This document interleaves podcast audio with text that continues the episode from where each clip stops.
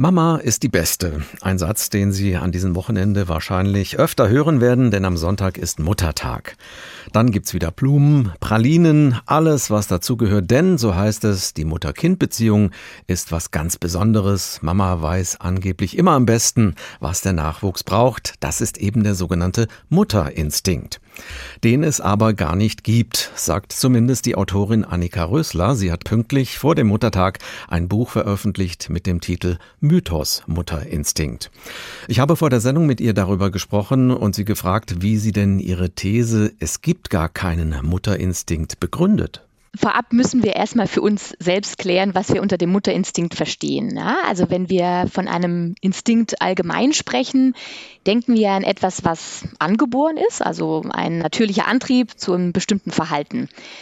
Beim Mutterinstinkt sieht es allerdings etwas anderes aus, weil wir verstehen darunter viel mehr Liebe und Wissen und zwar auf Knopfdruck, was aber tatsächlich nicht zu den gelebten Erfahrungen von Müttern oder generell Eltern passt.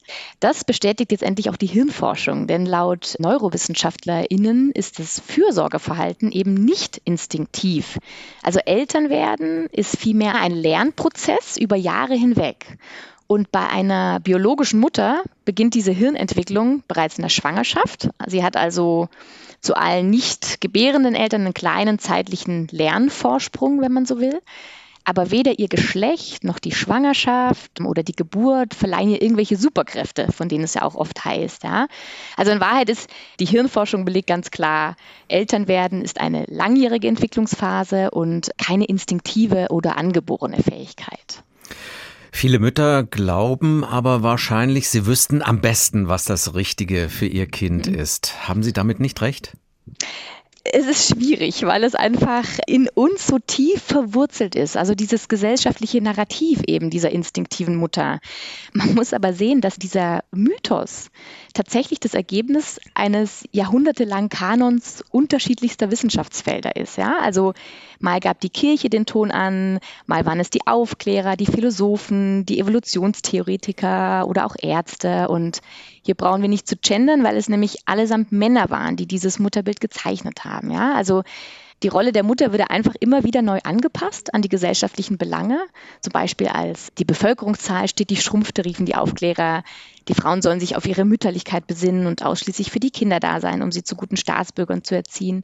Und ähnliches im Übrigen auch im Nationalsozialismus. Also hier wurde der Muttertag ja erst zum gesetzlichen Feiertag ernannt und Mütter, die besonders viele Kinder gebaren, erhielten dann eine Auszeichnung in Form eines goldenen Mutterkreuzes, ja, was so ein bisschen nach Idealisierung von Mutterschaft klingt, aber halt eigentlich nur das einzige Ziel hatte, die Geburtenrate zu erhöhen, um neue Soldaten zu gebären, ja. Auch später dann im Zuge der Bindungstheorien, als das Kind endlich mehr in den Fokus geriet, brauchte man natürlich jemanden, der sich den Bedürfnissen des Kindes widmete und seine eigenen zurückstellte. Und auch das konnte die Mutter dank ihrer angeblichen Instinkte wieder am besten. Aber da müssen wir auch wieder überlegen, woher kommt denn dieses Narrativ in uns? Ja, da war zum Beispiel maßgeblich der Pädagoge Heinrich Pestalozzi verantwortlich und dessen pädagogischen Ansätze sind ja auch heute noch Bildungsauftrag von wirklich vielen Kindergärten und Schulen. Der sagte nämlich, dass Frauen von Natur aus die wichtigste Triebkraft in der Entwicklung des Kindes seien, weil der Wunsch für das kindliche Wohlergehen bereits in ihr sanftes Mutterherz eingepflanzt sei. Ja? Also auch hier wieder die Überzeugung eines einzelnen Mannes, aber hat sich halt bei uns einfach eingebrannt. Und da ist es natürlich auch schwer, sich von dem zu lösen. Vor allen Dingen, weil dann auch irgendwann eben die äh, Naturwissenschaft mit Darwins Evolutionstheorie diese zugeschriebene Mutterrolle biologisierte. Also sie fixierte damit ein Bild, dem konnte sich keine feministische Gegenbewegung mehr so recht entziehen, ohne dabei die Naturwissenschaft zu leugnen. Und das war ein Dilemma. Und die Feministinnen stießen immer wieder an diese Grenze der Humanwissenschaften und die können wir jetzt mit der Neurowissenschaft, also mit diesen neuesten Erkenntnissen, endlich überschreiten. Sie sagen, nach der Geburt passiert etwas mit den Müttern. Sie sagen aber auch, das passiert mit allen Menschen, die im Anschluss an die Geburt Zeit mit dem Neugeborenen verbringen. Es verändert unser Gehirn. Was mhm. passiert denn da in unserem Kopf? Ja, das ist wirklich faszinierend. Also enge Bezugspersonen eines Kindes erfahren wirklich enorme Hirnveränderungen und dies über Jahre hinweg. Und zwar weisen sie eine Verringerung der grauen Substanz auf, was jetzt erstmal vielleicht erschreckend klingt, aber an dieser Stelle überhaupt kein Defizit bedeutet, sondern laut Forschenden ganz klar eine Spezialisierung ist, um all diese ganzen neuen Herausforderungen, die mit Elternschaft einhergehen, managen zu können. Ja? Bei biologischen Müttern beginnt diese Umstrukturierung eben schon in der Schwangerschaft. Aber das wirklich Faszinierende ist, dass sich auch das Hirn jeder anderen Person drastisch verändert, wenn sie ähm, einen engen Kontakt zum Kind pflegt. Also sich also bewusst dafür entscheidet, viel Zeit mit dem kleinen Menschen zu verbringen. Also es viel zu tragen, zu kuscheln etc. Und bei den biologischen Müttern kann man sich das vielleicht wie so einen Muskel vorstellen, der schon für ein Warm-up, ein Training erhält. Also bei ihnen ist zunächst tatsächlich die Biologie entscheidend für das Elternverhalten, wobei auch sie nach der Geburt dann eben weiter lernen müssen. Aber bei allen anderen Eltern beginnt das Training mit dem Kontakt zum Kind und das wiederum löst dann biologische Prozesse aus. Wem nützt es denn, wenn wir weiter an den Mütterinstinkt glauben, obwohl es ihn gar nicht gibt?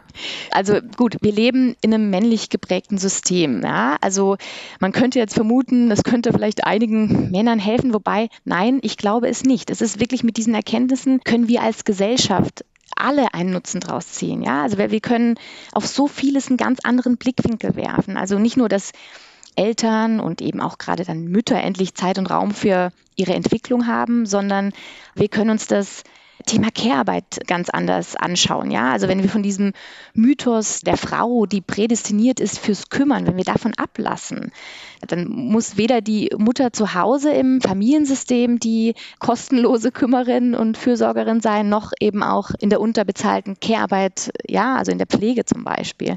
Und generell auch Männer müssen nicht mehr die zweite Geige spielen, sondern sind eben genau gleich wichtig.